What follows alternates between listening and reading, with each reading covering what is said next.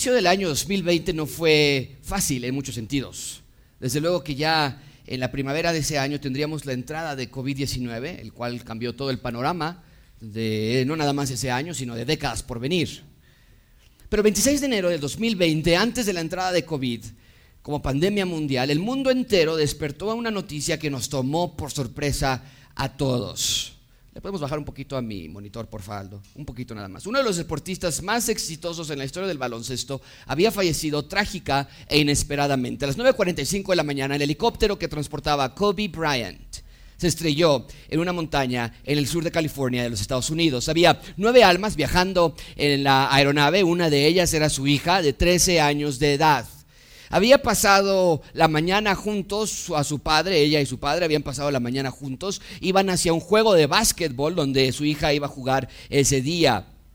Y el mundo del deporte y de muchas otras esferas, la política y muchas otras esferas también, estaba en completo shock de que un jugador tan exitoso como él, con una chica tan joven como lo era su hija, con otras personalidades del deporte que lo acompañaban en la aeronave esa mañana, murieran tan jóvenes sin previo aviso, tan inesperadamente.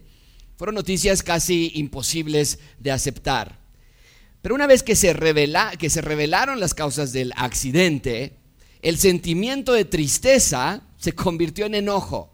¿Qué pasó esa mañana con un vuelo que debería haber sido totalmente rutinario? Increíble lo que sucedió. El piloto sufrió un síndrome altamente peligroso y mortal que se llama síndrome de la pérdida de orientación espacial. Hay mucho que se podría decir al respecto, pero se los resumo aquí. Básicamente hay dos clases de desorientación espacial. Número uno está en la pantalla. Tipo uno, desorientación espacial es que el piloto no aprecia o no reconoce estar desorientado.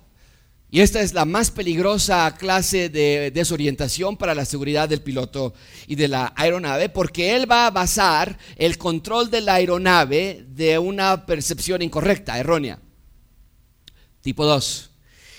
El piloto sufre un conflicto entre lo que dicen sus sentidos y la información que obtiene de los instrumentos de navegación del avión. Y esta es la más común, desorientación espacial, y se resuelve en la mayoría de los casos con total satisfacción porque el piloto está entrenado para reconocer estas discrepancias. El piloto que llevaba a Kobe Bryant y a su familia sufrió el primer tipo de desorientación espacial. Esto quiere decir que gracias a una intensísima neblina esa mañana, el piloto, perdió todo sentido de orientación, de manera que los peritajes demuestran que al momento del choque, él pensaba que estaba subiendo cuando en realidad estaba descendiendo y se estrelló a 300 kilómetros por hora, matando bruscamente a todas las personas a bordo. Y por cierto, tenemos aquí un piloto. ¿Está correcto lo que estoy diciendo? Sí. Ok, gracias, qué bueno. Un piloto de helicóptero, por cierto, también, de nuestra Armada Mexicana. Amigos, no hay nada peor para un piloto que la desorientación espacial. No hay nada peor para los pasajeros de un avión comercial que el piloto haya perdido la habilidad de saber en dónde está situado. O que no pueda identificar entre arriba y abajo, izquierda, derecha. La desorientación ciega y confunde y neutraliza y eventualmente, como lo vimos en este caso, mata. Amigos, en un sentido similar, nuestro mundo tiene un grave caso de desorientación, pero no es una desorientación espacial, sino espiritual. Lo malo es bueno y lo, y lo bueno es malo. El matrimonio como institución ya no existe. Eh, el hombre y mujer como género y marcador biológico y humano ya no existe. Se puede explorar vida en Marte, pero no se considera a un feto como una persona con vida. Podemos volvernos veganos por amor a los animales, pero marchar por el derecho de abortar bebés. Se puede eliminar todos los desechables para proteger el medio ambiente, pero se puede también enseñar a los niños que mujeres con mujeres y hombres con hombres se pueden casar, aunque se supone que ya nos habían dicho que el matrimonio ya no existe. Se puede defender todos los derechos de las mujeres y luchar contra el poder masculino que ha controlado la sociedad, pero también aceptar al mismo tiempo una contradicción extraordinaria, aceptar la conducta más machista que existe, que es permitir que el hombre se convierta en mujer y que invada esa área sagrada para ellas. Justo hace unas semanas el mundo fue testigo de un evento que provocó muchísima conmoción incluso entre los no creyentes. Durante el evento de los Grammys, el cantante, si se le puede llamar así, el cantante británico Sam Smith, hizo una presentación junto a un hombre transgénero con un ritual satánico frente al mundo entero observando. Una canción donde Si tú estudias un poquito, preguntas de dónde viene esa canción, están acusando el adulterio de un hombre. Entonces aparentemente está bien la canción, pero más bien era la excusa para tratar de normalizar, de comercializar algo tan gravísimo como lo satánico y como lo demoníaco. Amigos, vivimos en un mundo que ha perdido toda brújula de orientación, en un mundo hostil a las cosas de Dios, pero que cultiva toda clase de filosofías humanistas y utilitaristas. Todo gira alrededor del ego humano, de su poder, de las emociones, de lo que le haga sentir bien y de la misma manera que sucede con la desorientación de un piloto, así nuestra sociedad se está estrellando y estrellando y estrellando en todos lados, a pesar de todos los avances tecnológicos, los índices del cáncer como enfermedad están más altos que nunca. La Organización Mundial de la Salud, y esto acaba de ser eh, publicado no hace mucho tiempo, declaró al cáncer como una enfermedad totalmente en aumento. No la pueden detener, no la pueden curar, mucho menos la pueden erradicar. Hay depresión, hay ansiedad por todos lados. Las tasas de suicidio y de divorcios están más altas que en décadas anteriores. La UNAM reportó que en México hay más suicidios cada año y expertos pediatras revelan que entre 2007 y 2012 los trastornos de ansiedad en los adolescentes aumentó un 20%. Las cifras de la siguiente década no son mejores. Amigos, mi punto es claro. El mundo está de cabeza. Hay una desorientación espacial, espiritual en nuestra sociedad que literalmente está matando a miles de millones de personas. Las vidas de niños y niñas y adultos por igual están siendo estrelladas en las montañas satánicas del engaño. Estamos tan lejos del jardín del Edén y tan cerca de la torre de Babel. Estamos tan lejos de la tierra prometida y tan cerca de Sodoma y Gomorra. Es por eso que tenemos que releer el sermón del monte y aprender qué es lo que Dios quiere para el ser humano. ¿Cómo podemos ser seres humanos otra vez? ¿Cuál es la manera correcta, recta de ser un ser humano? Es por eso que el sermón del monte es tan crítico. El sermón del monte, quiero que lo, que lo imaginen así, es la brújula que nos da nuestro norte. Es la brújula que nos da la dirección. Es la brújula perdida del ser humano. El Sermón del Monte vuelve a trazar la línea recta para cómo saber ser un ser humano. Y el Sermón del Monte comienza con las bienaventuranzas, nueve bendiciones que el rey da a sus hijos. Las bienaventuranzas explican la verdadera felicidad del ser humano y nos dicen cómo son los hijos del rey y cómo ellos y solo ellos pueden ser plenamente felices en él. Por eso precisamente inician cada una de ellas con una bendición. De ahí el término las bienaventuranzas. Y hemos estado aprendiendo a través de estas semanas lo que trae verdadera felicidad al ser humano. Y vimos lo primero que vimos hace un par de semanas es pobreza en espíritu. Un reconocimiento genuino, verdadero, de que tenemos una bancarrota espiritual. Que tanto trabajo nos cuesta ser pobres en espíritu, ¿no es cierto?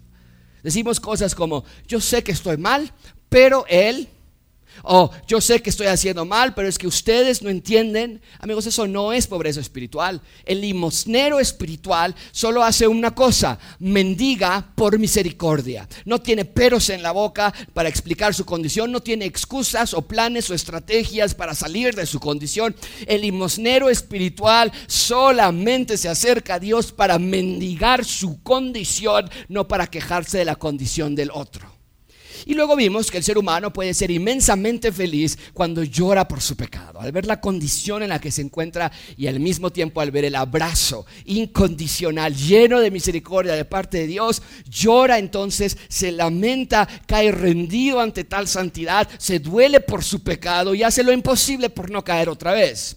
Y hace un par de semanas vimos que el ciudadano del reino es doblemente feliz cuando es humilde y, y por ser humilde recibe la promesa de heredar la tierra y dijimos que estaba haciendo referencia a la nueva tierra y a los nuevos cielos que descenderán del cielo y que nosotros reinaremos junto con Cristo. Y dijimos que el jardín del Edén y la tierra prometida del Antiguo Testamento de Israel encuentran su culminación en nuestros nuevos cielos, en esta nueva tierra que Cristo ha de traer y nosotros reinaremos con Él y, llenaremos esa tierra de seres humanos que verdaderamente sean el reflejo y semejanza de Dios. Y finalmente la semana pasada vimos que el ser humano puede ser doblemente feliz cuando tiene hambre y sed. ¿Alguien se acuerda de qué?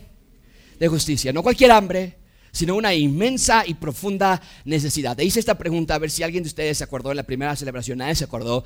Dijimos que la palabra hambre habla acerca de un deseo. ¿Qué clase de deseo? ¿Alguien se acuerda? Ah, no, tampoco nadie se acordó en la segunda celebración. Era mi esperanza. Era un deseo ardiente por la justicia. Ardiente deseo implacable, no cualquier hambre de nuevo. Y esa justicia dijimos que viene exclusivamente a través de la palabra de Dios. El ciudadano del reino no es consumidor casual de la palabra, dijimos, sino es un necesitado, hambriento y sediento de su voluntad. Y hoy continuamos con nuestro viaje a través del Sermón del Monte y vamos a ver que una cualidad más es que el ser humano es el Hijo de Dios, el, hijo, ciudadano del reino, es un ciudadano misericordioso. Es el punto principal de mi sermón. Dios quiere que entendamos que sus ciudadanos son misericordiosos porque han recibido que ¿Qué quiere decir ser misericordiosos? ¿Cómo lo aplicamos a nuestras vidas? ¿Qué quiere decir la palabra misericordia? Todo eso lo vamos a estudiar hoy. Y les estamos estudiando detalladamente cada bienaventuranza y lo que quiero que vean es que cada una de ellas es tan antihumano. O sea, no es natural para nosotros ser pobres en espíritu. Lamentarnos profundamente por nuestro pecado no es nuestra primera reacción. Decía, las bienaventuranzas describen el crucial trasplante de corazón que los hijos del rey reciben. Es un trasplante que solamente Él nos puede dar de un, corazón, de un corazón de piedra a un corazón de carne. Por ejemplo, cuando un corazón material, físico, está enfermo, no bombea sangre, está dañado, el tejido muere, etc. Un trasplante de corazón es urgente. ¿Ok? Cuando el procedimiento de un trasplante de corazón es exitoso, hay nuevas funciones en este nuevo corazón. Hay salud, hay normalidad que antes no había, ya puede respirar, ya puede tal vez incluso hasta correr. Amigos, así es el trasplante de corazón que Dios nos da. Antes teníamos un corazón muerto, con tejido necrótico, pero ahora los hijos del rey son bendecidos sobremanera porque Él nos ha dado un nuevo corazón que es sensible a las cosas de Dios. Y quiero tomar una breve pausa antes de seguir con nuestro texto esta tarde, porque hoy todos ustedes corren un gravísimo riesgo de escuchar una bienaventuranza más sin detenerte a analizar el estado de tu corazón. Lo he dicho semana a semana. Estas cualidades no son para que las obtengas en tu propio mérito, a tu velocidad, con tus fuerzas, a tu modo o a tu ritmo. No, Dios ya pone ese corazón en ti, que ese corazón ya viene con nuevos apetitos y nuevos deseos, y tu labor es la de cultivar esos nuevos apetitos, esos nuevos deseos, cuidarlos, crecer en esos deseos, no apagar al espíritu, no entristecer al espíritu, sino cultivar los nuevos deseos que el corazón trasplantado trae consigo. Deseos piadosos, que produzcan pensamientos piadosos y que a su vez resulten en una vida piadosa. Entonces, no quiero que corran, ninguno de los que están aquí, el riesgo de escuchar este sermón sin detenerte a hacerte estas tres preguntas. ¿Qué tengo en mi vida? ¿Qué fruto tengo dentro de mí? ¿Y qué clase de conducta muestro semana a semana? Porque según lo que hemos estudiado, el corazón humano no tiene ninguna de estas características. Ninguna persona sin Cristo es pobre en espíritu, o se lamenta, o es humilde, o es manso, o es, eh, tiene hambre, o tiene misericordia. Y quiero que vean la progresión de estas bienaventuranzas. Una va, va, tras la otra en un conjunto de cualidades inseparables. Mucha atención con lo que acabo de decir. Estas no son características que tú puedes elegir como cuando vas a un restaurante y le dices a Dios, dame la número cuatro, hambre y sed de justicia, pero la tres de humildad, no, no, porque mi esposo es de lo peor y ahí sí ya no, yo no, no, no, no le entro a esa. Estas no son características a elegir, son nueve bienaventuranzas que Dios baña sobre sus hijos como gotas de lluvia que caen gentilmente sobre la faz de la tierra. No son nueve opciones de las que podamos elegir cuál sí, cuál no. Una bendición trae otra bendición consigo y ustedes pueden ver en la imagen cómo van conectadas entre sí. La pobreza espiritual provoca un obvio, un natural lamento por tu condición y el llorar y el saber de tu bancarrota provoca una vida en humildad, número tres, y después una vida humilde produce una vida que tenga hambre y sed de justicia y quieres estabilidad y quieres santidad en tu vida y eso produce misericordia en tu corazón como lo que vamos a ver hoy. Entonces, hoy tenemos tres puntos a estudiar. Número uno, felices. Número dos, misericordia. Y número tres, redención. En vez conmigo, número uno, en primer lugar, bienaventurados, eh, perdón, felices. Y lean conmigo ahora sí la palabra que acabo de decir. Así que todos juntos, como ya es costumbre, leemos la primera palabra de esta bienaventuranza. Todos juntos dice voz fuerte. Comenzamos con la misma palabra que las bendiciones anteriores. Muchas veces imaginamos la vida del creyente como una vida cabizbaja, gris, desanimada, triste, por toda la diversión que nos estamos perdiendo porque, ay, a mis papás se les ocurrió ser cristianos. Las personas pueden pensar en el cristianismo y, pensar en monasterios y tristes y raritas y aisladas de todo, pero no es la imagen que nos da la constitución del reino de Dios. La carta magna del rey Jesús pinta una imagen redundantemente llena de inmensa felicidad, ¿no es cierto? O sea, nueve veces repite, grita, proclama la felicidad de sus hijos. Es mucha repetición.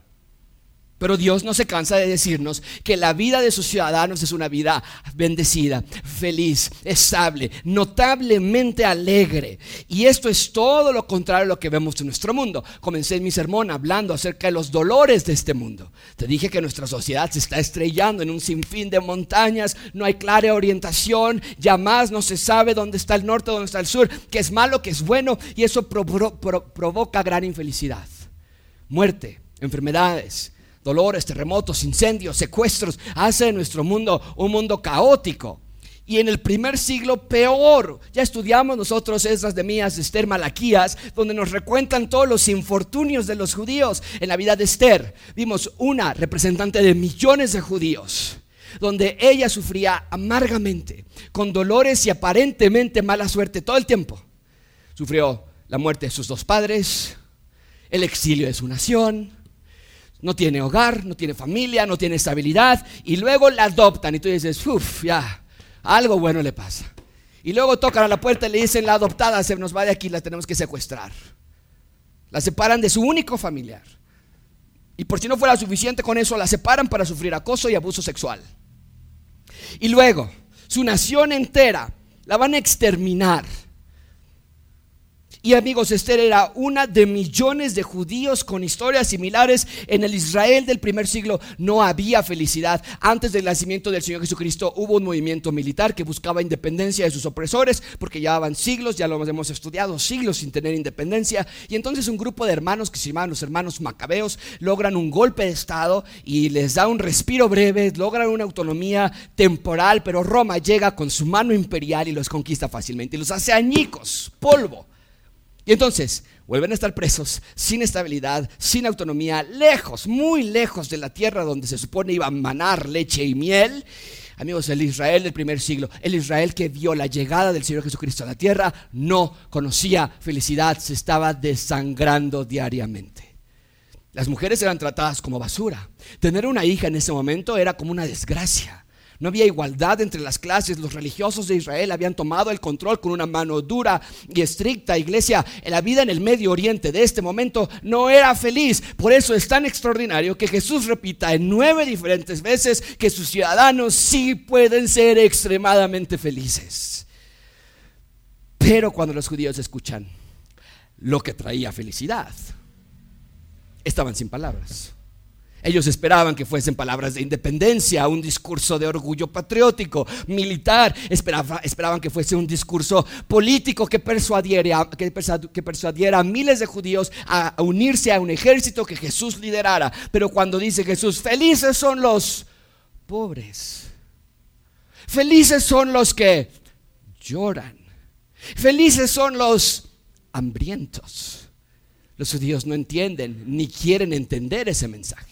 Iglesia, hoy es igual. Tenemos hambre en la tierra de una exposición clara del Evangelio. Innumerables iglesias se dedican a dar a las personas lo que quieren, no lo que necesitan. Estaba estudiando en esta ocasión eh, Jeremías en mi lectura personal y me cimbré cuando leí estas palabras.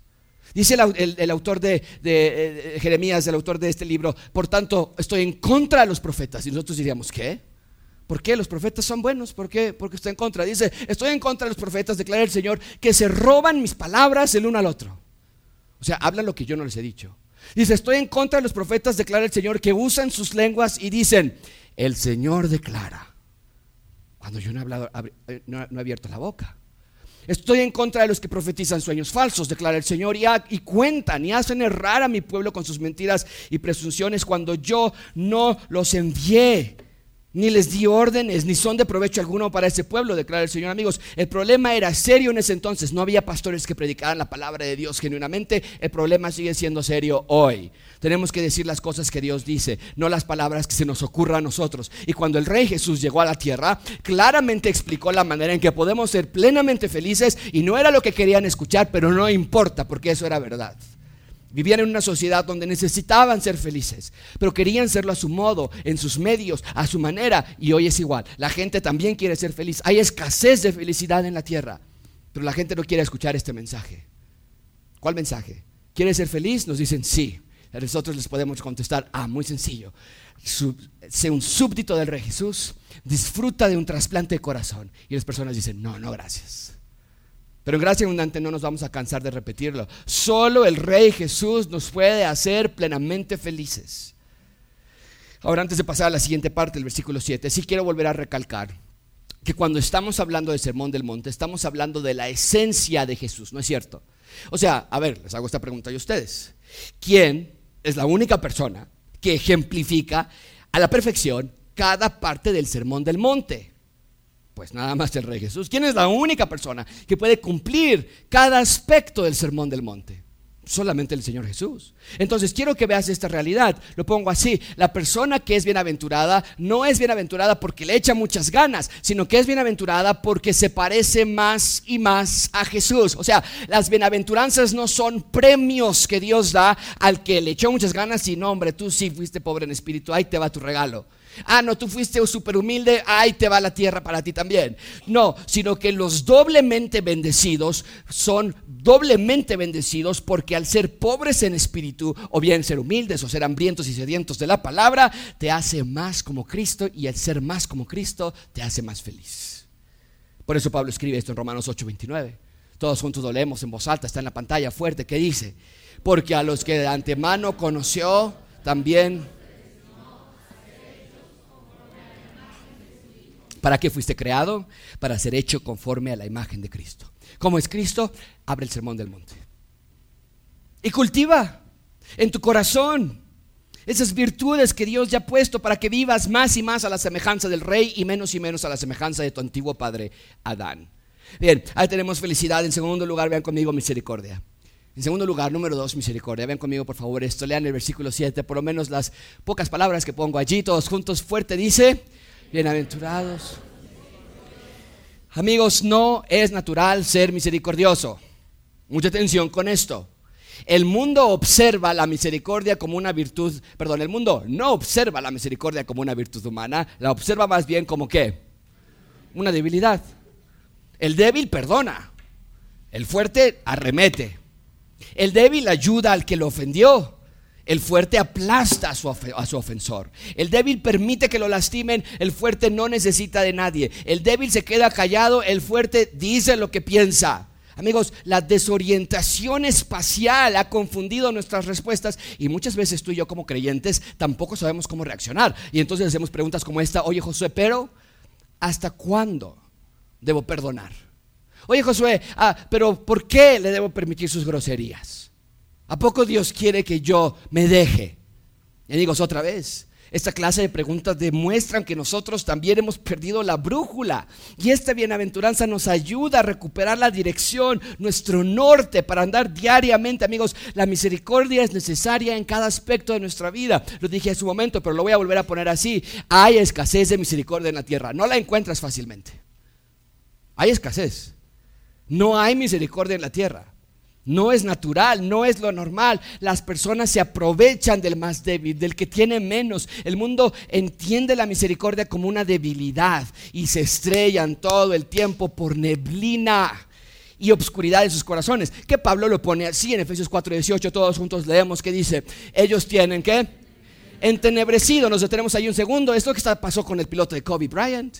Las tinieblas, las neblinas no sabían por dónde andaban. Dice Pablo, los que no tienen a Cristo tienen un entendimiento entenebrecido por causa de la ignorancia y la dureza de su corazón. Entonces las personas no ven la gloria del Evangelio y por lo tanto, pues ¿cómo vas a ser misericordioso?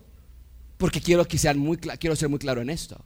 Solo los que han visto el poder del Evangelio, solo los que han visto el poder del Evangelio pueden ser misericordiosos. Nadie más. Ahora, no estoy diciendo que no creyentes puedan tener destellos de misericordia. Todos conocemos a alguien así que de pronto dice, no, esa persona sí me, sí me dio una chance más, sí me perdonó, sí fue misericordioso conmigo. Pero son solo eso, amigos, destellos, rastros, que no quieren decir que ellos posean esa característica permanentemente en sus corazones. Sin embargo, en nuestro texto claramente el Señor indica que aquellos que han visto el poder del Evangelio en sus vidas no tendrán otra reacción más que ser misericordiosos con otros. Solo los que han visto el poder de la cruz pueden ser misericordiosos. Solo los que han escuchado estas palabras, inocente, hija del rey, hijo del rey, amado, perdonado, solo ellos pueden ofrecer misericordia. Solo los que portan ropas nuevas y blancas y puras, solo los que sean pobres en espíritu, pero que posean la tierra. Solo los que lloran por su pecado, pero que son consolados. Solo los que son humildes, pero heredan la tierra. Solo los que tienen hambre y sed de justicia, pero siempre están satisfechos. Solo los que han sido rescatados y limpiados y restaurados y redimidos. Solo ellos pueden dar misericordia. ¿Por qué? Porque nadie puede dar a otros lo que no tienes tú primero. El que ha recibido inmensa misericordia, distribuye inmensa misericordia. Y no se cansa, y no le pesa, y no lo ve como una tarea complicada, como una tarea injusta, sino que da de lo que ha recibido, da de lo que tiene. Iglesia, tristemente ve una falta de misericordia en la tierra. Pero aún con mayor tristeza veo que hay una falta de misericordia entre nosotros los ciudadanos del reino lo cual es una contradicción de términos. Porque en el Sermón del Monte literalmente nos está dando las características de los hijos del rey. Y una de ellas, según el versículo 7, es que son misericordiosos. ¿Cómo explicas que un ciudadano del rey, que se llama ciudadano del rey, tenga resentimiento en su corazón? No puedes. Es como si llegaras al aeropuerto de Múnich, Alemania. Y el oficial te empieza a hablar y te dice puras cosas que tú ni entiendes porque no hablas alemán. Pero le comprendes lo suficiente como para entender que te está pidiendo tu pasaporte. Y le dices en inglés, porque no sabes alemán, no passport, no passport, no, no tengo pasaporte. Pero le dices, yo soy alemán. No hablas alemán, pero te dices alemán. Nunca en tu vida habías pisado pie en Alemania, pero te dices alemán. Tu pasaporte dice mexicano como Benito Juárez. Pero te dices alemán tu casa está en México, hablas en español, vaya, vives en México, pero te dices alemán, amigos, así es el ciudadano que se dice del reino, pero que no es pobre en espíritu, no llora por su pecado, no es humilde, no tiene hambre y sed de justicia y tampoco es misericordioso, amigos, lo pongo así, no importa lo que diga tu boca, habla más fuerte tu vida que tus palabras. ¿Puedes ver la importancia del sermón del monte entonces? Se entiende que el ciudadano del reino oscuro no practique estas características, pero del ciudadano del reino de Dios. Amigos, tristemente veo una falta de misericordia en la familia. Entre hermanos de sangre hay querellas que pudiesen solucionarse si tan solo uno de ustedes tuviera misericordia para con el otro. Hay envidias, hay rencores, hay problemas que nacen y se nutren por una falta de misericordia. En los matrimonios veo una falta de misericordia solo pensando en uno mismo, en sus derechos, en su voz, en su voto. No me hables así.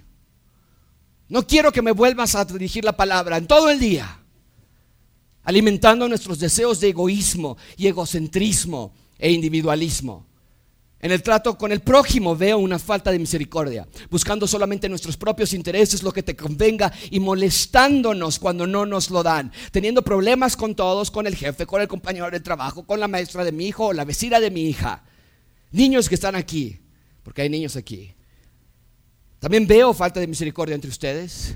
No son suaves con sus padres o hermanos solamente buscan lo de ustedes y no está bien. Iglesia, hagamos caso a la palabra de Dios y renuncia a ti mismo y sé una persona misericordiosa. Ahora, ¿qué es misericordia?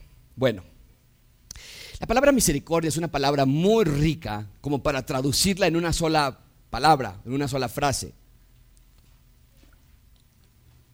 Para los que estuvieron en nuestra serie de Ruth, esta palabra les va a sonar familiar. En el Antiguo Testamento, para describir la palabra misericordia, se usaba la palabra gesed. La palabra gesed habla de amor, paciencia, perdón, cuidado, interés, sacrificio incondicional. Y la palabra misericordia en el griego de nuestro Nuevo Testamento bien se asemeja con la palabra gesed.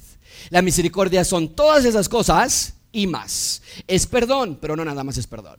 Misericordia es amor, pero no solo es amor. Es gracia, pero no solo es gracia. Son todos los aspectos de la piedad en una sola palabra. Incluso lo podría poner así. Tener misericordia o ser misericordioso quiere decir vivir el Evangelio. ¿Por qué? Porque ¿dónde encuentras todos esos elementos juntos? Pues en el Evangelio de Dios paciencia, amor, perdón, cuidado, protección, interés, sacrificio, encuentran su punto de reunión en el Evangelio. Ser misericordiosos es ser piadosos, bondadosos, apacibles, pacíficos y sobre todo la idea de misericordia va de la mano, mucha atención con esto, de la idea de perdón. Amigo, una persona que es misericordiosa es una persona que perdona. Y alguien que perdona lo hace por amor, por paciencia, por bondad. ¿Ya ves por qué no se puede definir la palabra misericordia con una sola palabra? Lo puedo poner así, esa es la mejor definición que yo pude encontrar. Bueno, más bien que yo me pude inventar a mí mismo. La misericordia es un estilo de vida que se centra en renunciar a ti mismo y poner a Dios y a su bondad y su evangelio en tu centro. Eso es misericordia. No te quedas callada porque no, que te, no te importe lo que te dijo tu suegra. No le contestas mal porque estás sin que te duela lo horrible que te dijo. No, no, claro, te dolió. No guardas los insultos y ya no los respondes como antes porque ya no, ya no te afecten. No, no eres de palo. Tienes sentimientos y emociones pero vives piadosamente porque en el centro de, tu vida ves a Dios, ves su bondad, ves el Evangelio, ves el perdón, te sabes escogido, te sabes elegido, amada, alabada, y entonces das de la mucha misericordia que has recibido, renuncias a ti mismo y ya las cosas no se tratan de ti, de tus gustos, de tus preferencias, sino que todo gira alrededor de ese concepto de que antes estabas muerto, pero hoy tienes vida gracias a su infinita misericordia. Pablo lo dice así en Efesios 4, 32. Todos juntos lo leemos en voz alta que dice, sean más bien...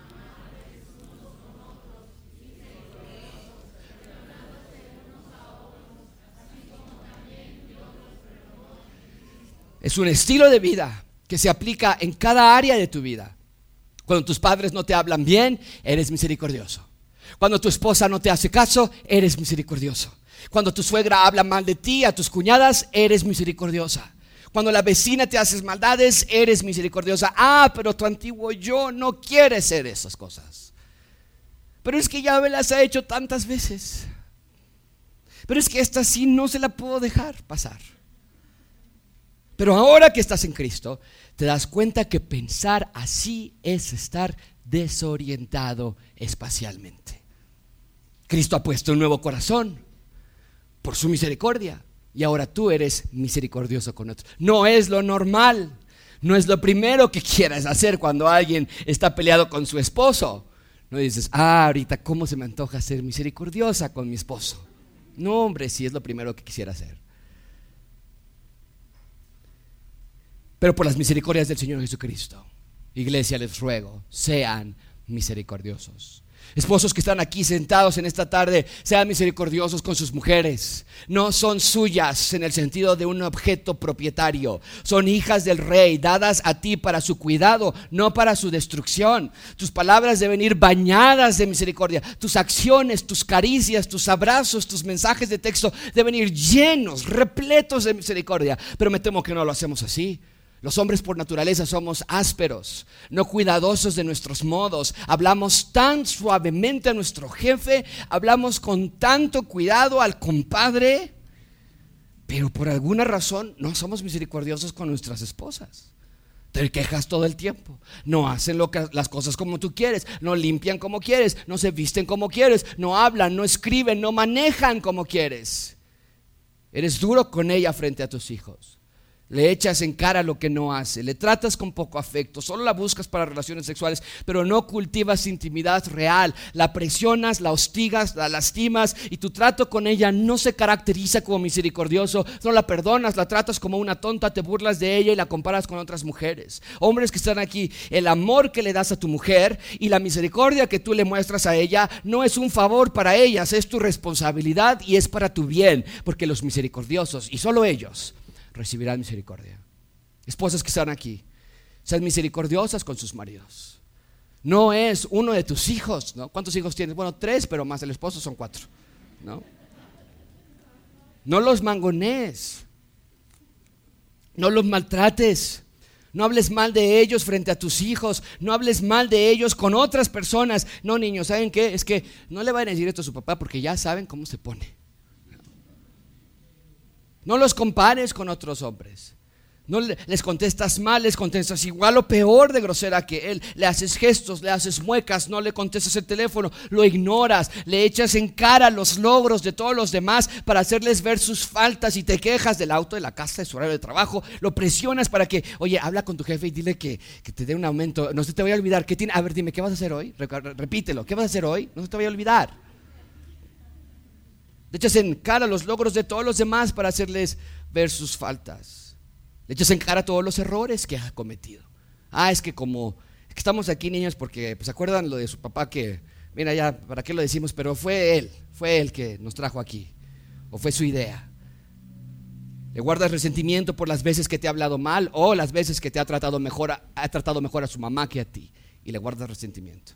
Y le decía, cultiven, misericordia, porque ustedes han recibido misericordias.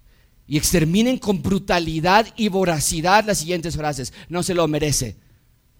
Ya, ya fueron muchas veces. No, ya Josué, ya fueron demasiadas veces. No, yo ya me cansé. No, no, es que no es fácil. Esas frases y cientos de otras más bien demuestran que no entiendes el Evangelio. Ahora, quiero que vean algo muy interesante de esta bienaventuranza. Lo descubrí mientras estaba estudiando este texto. Las primeras cuatro bienaventuranzas, ustedes lo pueden ver en la pantalla, tienen que ver con tu relación con Dios. ¿No? O sea, si eres pobre en espíritu, no lo andas divulgando a todo el mundo. ¿no? Hey, soy muy pobre en espíritu, porque de eso se trata ser pobre en espíritu. Es algo privado entre tú y Dios. Pero a partir de la quinta, ya se comienza a derramar en tu relación con otras también. Puedes verlo. La pobreza espiritual es individual, el lamento, la humildad, el hambre, la sed son entre tú y Dios. Pero la quinta misericordia ya tiene una afectación directa con otras personas. Esto es lo que quiero que veas, amigos, y mucha atención aquí. No tienes misericordia con otros, te cuesta trabajo perdonar y amar y ser paciente. Es, la razón es esta, no estás cultivando las primeras cuatro características. Tienes problemas constantes con tu cónyuge. Tienes confrontaciones con todos. No te llevas bien con tu jefe, con el vecino, con tu esposa, con tus hijos. Es porque no estás cultivando las primeras cuatro bienaventuranzas. Y mucha atención en cómo lo dije. No es que te falta ser pobre en espíritu, porque Dios ya te puso un corazón que es pobre en espíritu. Si eres algo verdaderamente, es que no estás cultivando esa cualidad. Estás estorbando la obra del espíritu. Por eso Pablo escribe todos juntos que dice 1 Tesalonicenses 5:19, todos juntos. Y a los Efesios se los dice así en Efesios 4:30, todos juntos que dice. Evidentemente, Pablo no está sugiriendo, híjole, se me hace que no son salvos. Pablo está diciendo, no, sí son salvos, pero están entristeciendo al Espíritu Santo que ya mora en ustedes. No, sí son salvos, pero lo están estorbando. Y entonces vemos que un creyente, a pesar de ser salvo, puede estorbar y entorpecer y obstruir la obra del Espíritu de Dios. Y es lo que estamos viendo en las bienaventuranzas. Si eres salvo genuinamente, si ves frutos en tu vida, si ves cambios reales, visibles, pero tal vez de un tiempo para acá te has visto apagado, enfriado, alejado de Dios. Notas conflicto constante con tus hijos, con tus cuñados, ves dolores en tus relaciones sociales, debes saber que es por una falta de procuración a las cualidades que Dios ya ha puesto en ti. En la consejería bíblica lo llamamos disciplinas espirituales. ¿Cuáles son las disciplinas espirituales? Oración, confesión de pecados, reconocer tu condición, meditar y leer las escrituras. Y si pusiste atención en lo que acabo de decir, es exactamente lo que nos dicen las primeras cuatro bienaventuranzas. Eso es disciplinas espirituales. O sea, la misericordia con otros no es algo que trabaja, está aislado del resto. No puedes ser misericordioso si no eres pobre en espíritu. Si no tienes hambre y sed de justicia, si no eres una persona humilde, no vas a lograrlo jamás. Y entonces vas a empezar a decir frases como estas. Estas son las marcas de que no eres misericordioso. Nunca la voy a poder perdonar. Ya me cansé de perdonarlo. ¿Perdonar hasta cuándo? Ay, ¿cuándo me va a mostrar misericordia a mí? Una vez más lo digo, si no tienes misericordia es porque no estás cultivando las otras cuatro virtudes. Ahora, mucha atención aquí. Nadie de aquí quiero que salga diciendo esta frase. Josué me di cuenta hoy, Dios me enseñó que no soy misericordioso, voy a trabajar en ello. Josué me di cuenta que me falta tener más misericordia, tengo que ser más paciente con mi esposo. O voy a aprender a perdonar a las personas mejor. No, no, no, no, no. Porque esas frases, aunque son bien intencionadas, reflejan el problema central. Ah, tú vas a trabajar en ser más misericordioso. Ah, ok, a ver cómo te va. Me avisas la siguiente semana, que veas que no puedes hacer nada por ti mismo. La falta de misericordia se debe, no se debe a una falta de esfuerzo, sino a una decadente vida de disciplinas espirituales. Sí trabaja y sí esfuérzate, pero no en tus propias fuerzas, sino en, en cultivar estas disciplinas espirituales. Pobreza en espíritu, y que te acerques a Dios y que les digas, yo soy nada, yo soy bancarrota, soy un limosnero pidiendo por un poco de misericordia y eso te va a llevar a que puedas estar llorando por tu condición constantemente y cuando te llegues a la casa y veas que hay cosas que no están como te gustan porque estás siendo humilde, no vas a reaccionar como antes y vas a tener una hambre y sed de justicia y cuando no haya las cosas como tú quieres que se hagan vas a otorgar misericordia a otros.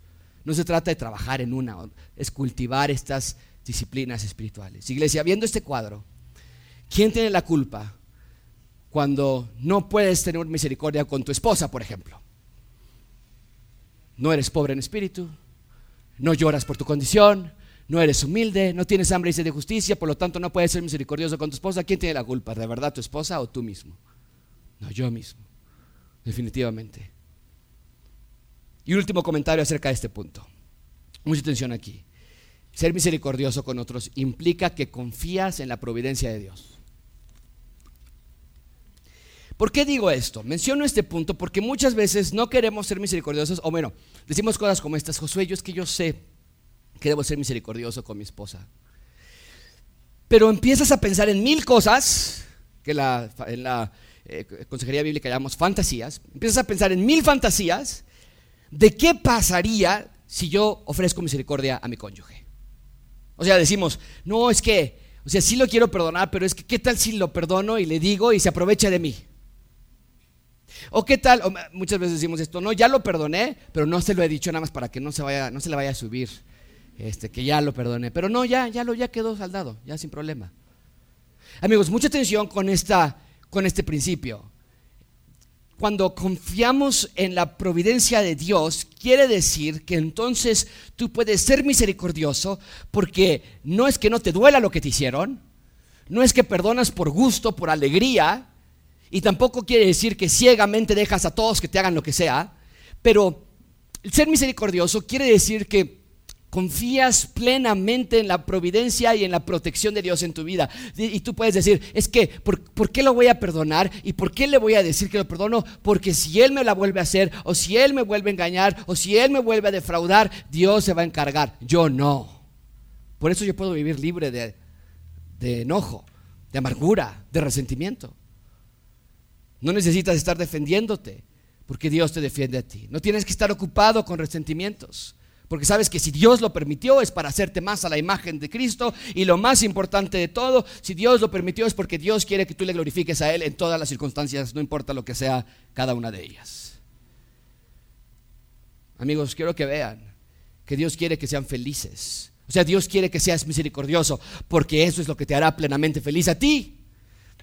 ¿Quieres renunciar a la misericordia? A ver, si te dices, ok, Josué, entiendo todo lo que me estás diciendo, pero ¿qué pasa? Si digo no, no quiero ser misericordioso con mis papás, con mis hijos, con mis hermanos, ¿qué pasa? Ok, prepárate para vivir una vida de rencor, de amargura, de odio, de enojo, aislamiento, maltrato físico, maltrato verbal, áspero, mandón, gritería, impaciente, lastimas con palabras, constantes peleas. Eso, señores y señoras, no es vivir. Eso es horrible. Es una cárcel tormentosa de una clase de vida que Dios no quiere que tengas. Y tristemente muchas personas se han acostumbrado a vivir así. Muchos matrimonios viven así. Muchos padres con hijos viven así e hijos con padres viven así.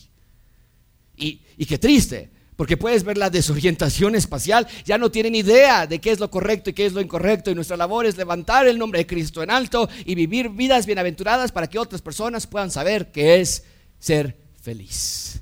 Y finalmente vean conmigo, y con esto cerramos muy brevemente redención. Número, número dos, eh, número tres, perdón, redención, ahí se equivocaron. Número tres, redención. Vean conmigo ahora sí, el versículo 7, todos juntos en voz alta, dice, todos juntos.